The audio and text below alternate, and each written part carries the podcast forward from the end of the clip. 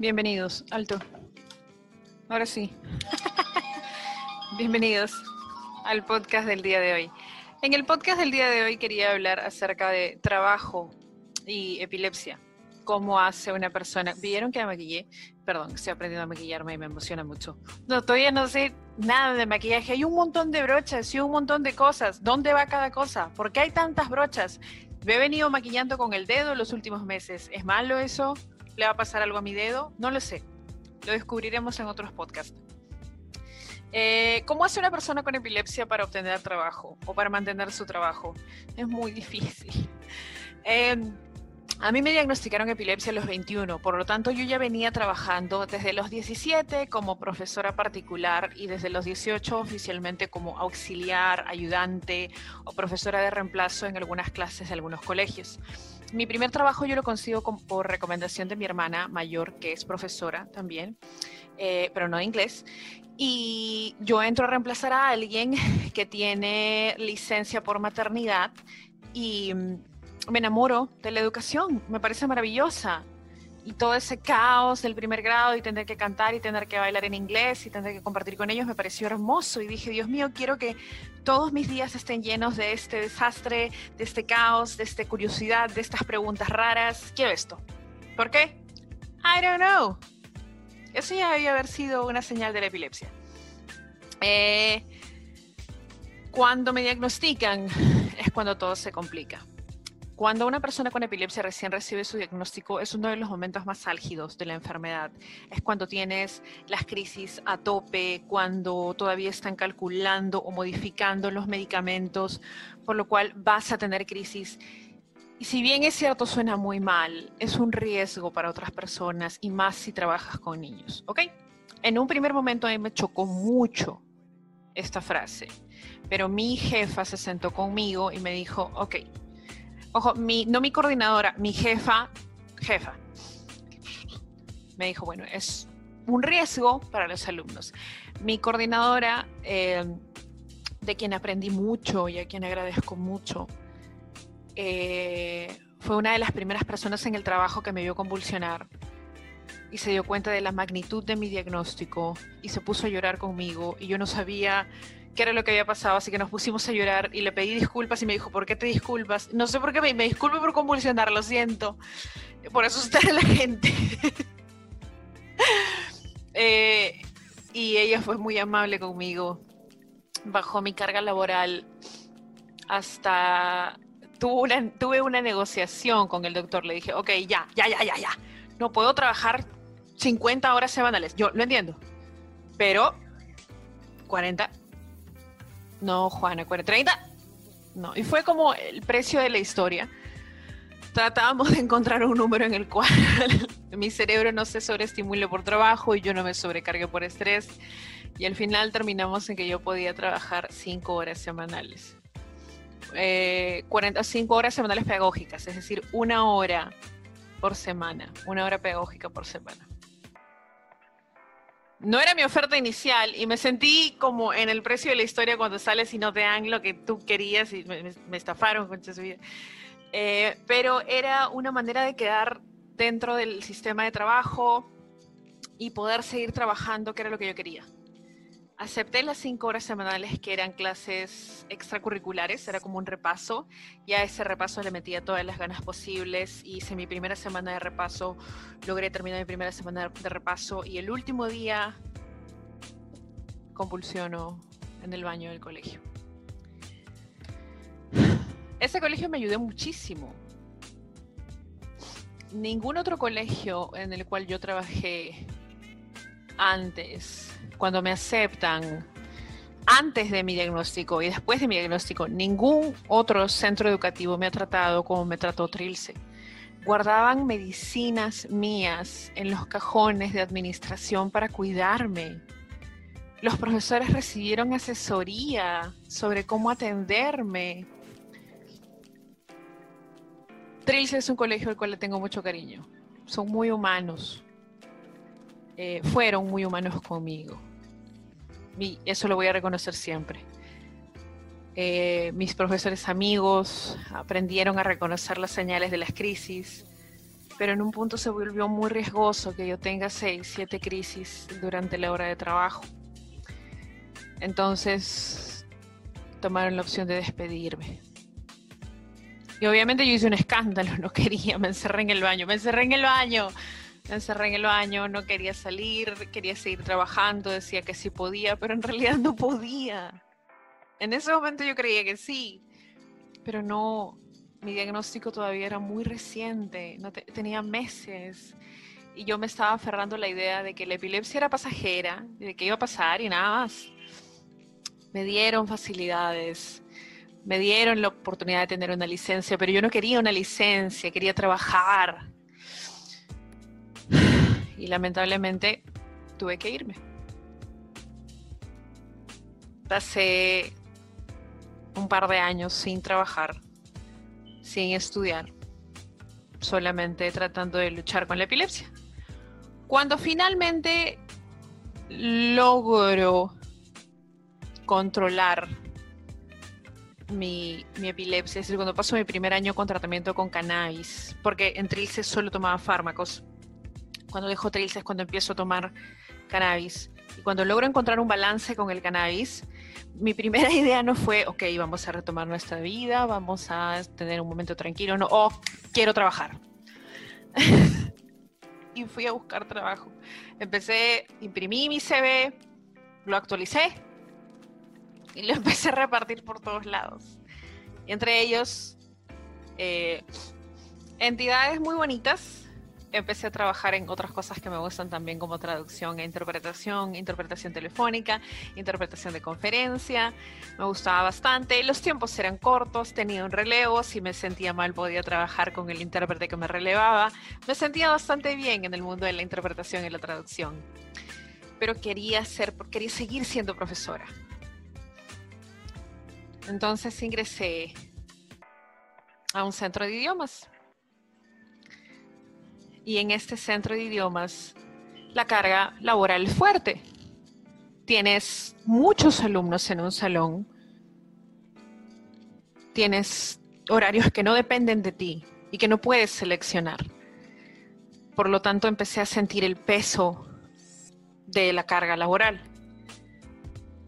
Pasé un mes, un mes y medio, y al mes y medio tuve mi primera crisis dentro del instituto la gente de, limpieza, de seguridad, fueron maravillosos, me ayudaron, fueron muy lindos conmigo. Ojalá pudiera decir lo mismo de la gente de administración. Eh, eh, ya lo he contado acá con el tema de discriminación, de discriminación. Enviaron a alguien a mi casa a acusarme de que mi enfermedad no era real. Y ahí me di cuenta que conseguir trabajo yo vengo de un lugar muy privilegiado, incluso como paciente neurológico. Vengo de un lugar recontra privilegiado. He tenido la facilidad de trabajar en un lugar en el cual me han tratado como familia, me han cuidado, los profesores se turnaban para cuidarme, los tutores se pasaban la voz cuando yo me veía mal. A un lugar en el cual enviaron a alguien de recursos humanos a mi casa a decirme que mi enfermedad era mentira las personas con diagnósticos neurológicos, cualquier persona, todos tenemos habilidades distintas, todos tenemos habilidades diferentes. Y ese es un término también el cual yo recientemente aprendí. Eh, todos tenemos habilidades diferentes, todos tenemos velocidades diferentes. Algunos, algunos van más rápido, algunos van más lento. Yo puedo enseñar, ¿ok? A mi ritmo, bajo mis condiciones, las cuales he creado, pero no tendría por qué haber sido así. Lo hice por la necesidad del hecho de que, ok, yo sé que ninguna otra institución van a aguantar que una persona convulsione una vez al mes o que tenga que faltar un par de veces al mes porque tiene epilepsia y que esto se repita así por siempre. No va a ser así. Entonces creé élite pero no todas las personas tienen esta facilidad. Y durante esta época de activismo, no me gusta llamarlo activismo porque no es activismo, activismo creo que es el que está fuera luchando y marchando y viendo temas legales y viendo temas sociales. Desde mi posición como testimonio, he logrado escuchar a personas a las cuales las despiden del trabajo al enterarse que tienen epilepsia. O peor aún, cuidadores, disculpen, o cuidadores de personas que tienen epilepsia son discriminados porque sus hijos tienen epilepsia. Y, no son epilepsias, entre comillas, funcionales, como la mía. No me gusta esa palabra, funcionales. Como si nosotros funcionáramos bien y las personas que están en silla de ruedas o tienen algún problema eh, mayor no funcionaran bien. Pero las personas funcionales o que se ven normales, como yo, em, es como que nuestra vida fuera más fácil acá también hay que tener en cuenta los cuidadores de personas con discapacidad, de los cuales nunca se habla.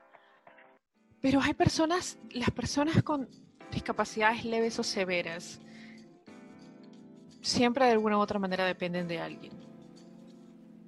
Crean su propio círculo de apoyo, un support, eh, sea nuestros terapeutas, sean nuestras familias, nuestras parejas, nuestros amigos, todos tenemos a alguien que conoce nuestra historia y que de alguna u otra manera nos ayuda a que nuestro estilo de vida sea más llevadero. Y yo estoy feliz con eso. Pero si yo soy paciente, si yo tengo que acomodarme a un estilo de vida en una sociedad en la cual yo no soy prioridad, lo mínimo que pediría es que las personas que me cuidan tengan acceso a ciertos beneficios, no beneficios, derechos. Las personas que cuidan a personas con discapacidades deben tener ajustes razonables. No se pide beneficios, son ajustes razonables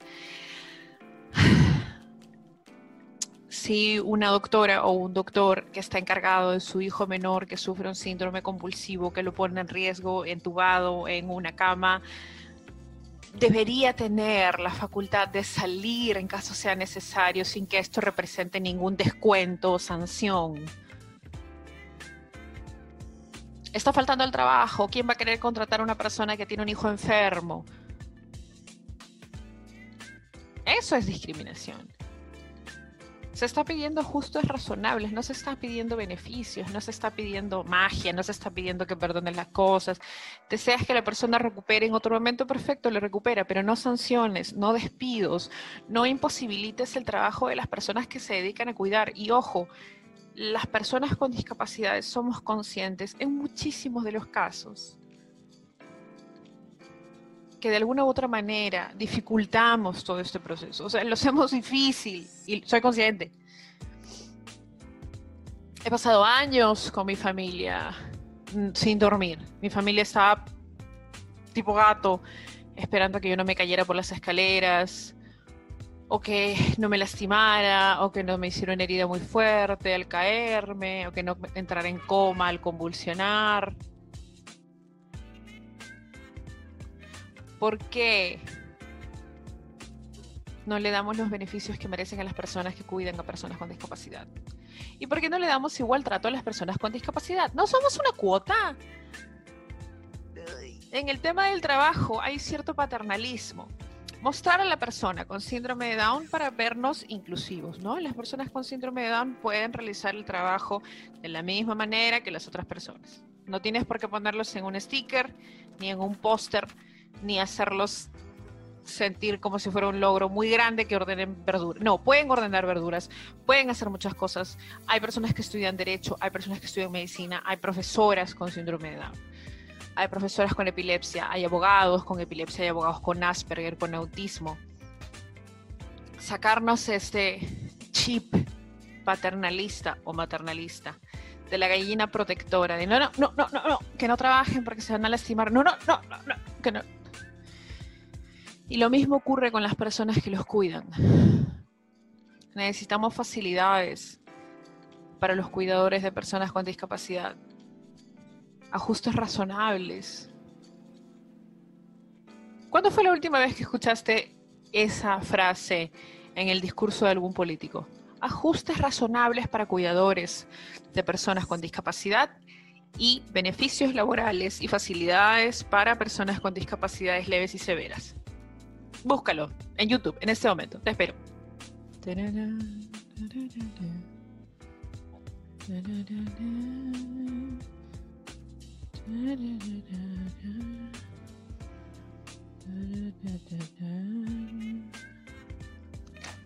Nada, ¿verdad?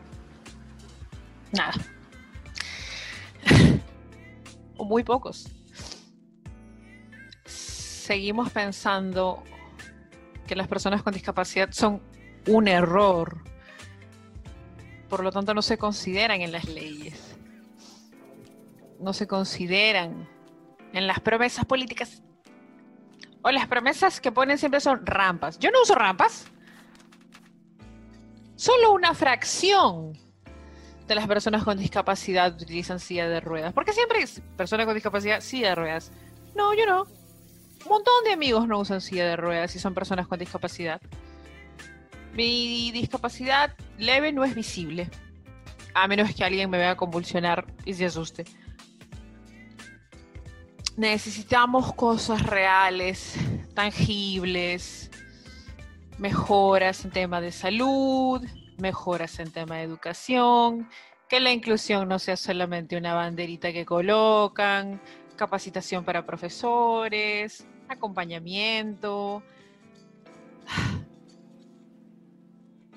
Ojalá pudiéramos darnos cuenta, todos, principalmente a nivel burocrático, a nivel de autoridades, que las personas con discapacidad están allí esperando que tengamos los mismos derechos, los mismos accesos, es terrible. Imagina para una persona con una persona con autismo que quiere estudiar en una universidad y es una persona que tiene que tiene problemas de estímulos sensoriales, es decir, es audiosensible, es fotosensible y tiene que cruzar por una ciudad de mierda en la cual te tocan el claxon cada cinco minutos y hay luces y esto. Imagina ser una persona con Asperger, un joven con Asperger que estudia en la universidad, que tiene que soportar el bullying, el abuso y la falta de comprensión de sus compañeros. Imagina ser una persona con epilepsia, que no pudo terminar un diplomado en una universidad grande porque convulsionó el día del examen. Hola. Necesitamos facilidades de acceso, no tratos especiales. No estoy pidiendo que aprueben a alguien por tener un diagnóstico. No estoy pidiendo que le den un premio a alguien por tener un diagnóstico. No es un premio, es un logro, es un angelito del Señor. No. Pero dennos facilidades si tengo epilepsia disparada por estrés o por momentos sobreestimulantes, ayúdame, escúchame, escucha las necesidades de los demás y facilita nuestro acceso a la educación, facilita nuestro acceso a la salud. Las rampas están bien. Hay algunas rampas bien maleadas. Deberían revisarlas porque una cosa es rampas para personas con discapacidades motrices que necesitan silla de rueda y otra cosa totalmente son rampas de skate, por favor. Para las personas como yo con epilepsia que pueden tener eh, convulsiones por estímulos sonoros, disculpen, por estímulos sonoros o estímulos eh, visuales, tener mucho cuidado, utilizar anuncios, programas eh, que utilizan muchas luces, empezar a incluir lenguaje inclusivo, lenguaje de señas, braille. ¿Por qué no tenemos esto? ¿Cuántas universidades o cuántos colegios ofrecen sus clases con, lenguaje de señas? Con acompañamiento con lenguaje de señas. Con acompañamiento con braille. ¿Cuántos tienen esa opción? no lo suficientes. Eso es el tipo de cosas que deberíamos empezar a exigir a nuestras autoridades. Si nuestras autoridades están allí porque las eligieron, porque X motivos, entonces hay que hacerles llegar nuestras necesidades. Si no, también podríamos obviar a las autoridades y empezar como individuos a educarnos personalmente yo aprender lengua de señas, yo aprender braille, yo saber qué necesitan las personas que me rodean, cómo hacer que mi emprendimiento sea más accesible para personas con discapacidad y que pueda llegar a ellos y darles oportunidades de trabajo. Si soy una empresa grande, olvidarme de la cuota y que se trate de meritocracia, que se trate de alguien bien preparado para poder recibir el puesto que se merece, no simplemente por llenar una cuota. Este ha sido el podcast del día de hoy. Nos vemos en el siguiente episodio.